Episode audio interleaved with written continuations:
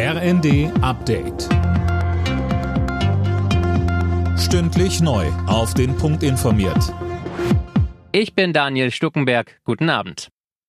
Die Finanzierung steht, jetzt soll das Deutschlandticket auch so schnell wie möglich umgesetzt werden, fordert der Städte- und Gemeindebund. Mehr von Jana Klonikowski. Hauptgeschäftsführer Landsberg sagte der Rheinischen Post, er hoffe außerdem, dass es das 49-Euro-Ticket nicht nur im nächsten Jahr, sondern auch länger gibt.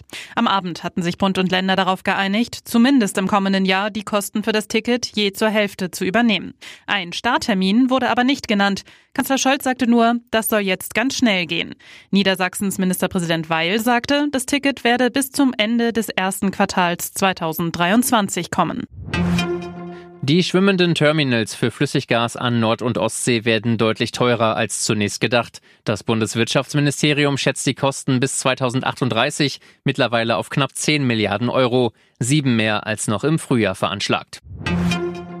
Deutschland muss schneller bei der Digitalisierung werden. Ziel ist laut Digitalminister Wissing unter die Top 10 in Europa zu kommen. Bisher belegt Deutschland im EU-Vergleich Platz 13. Dabei helfen soll eine nationale Datenstrategie. Daten sollen besser verfügbar sein und so auch leichter genutzt werden können.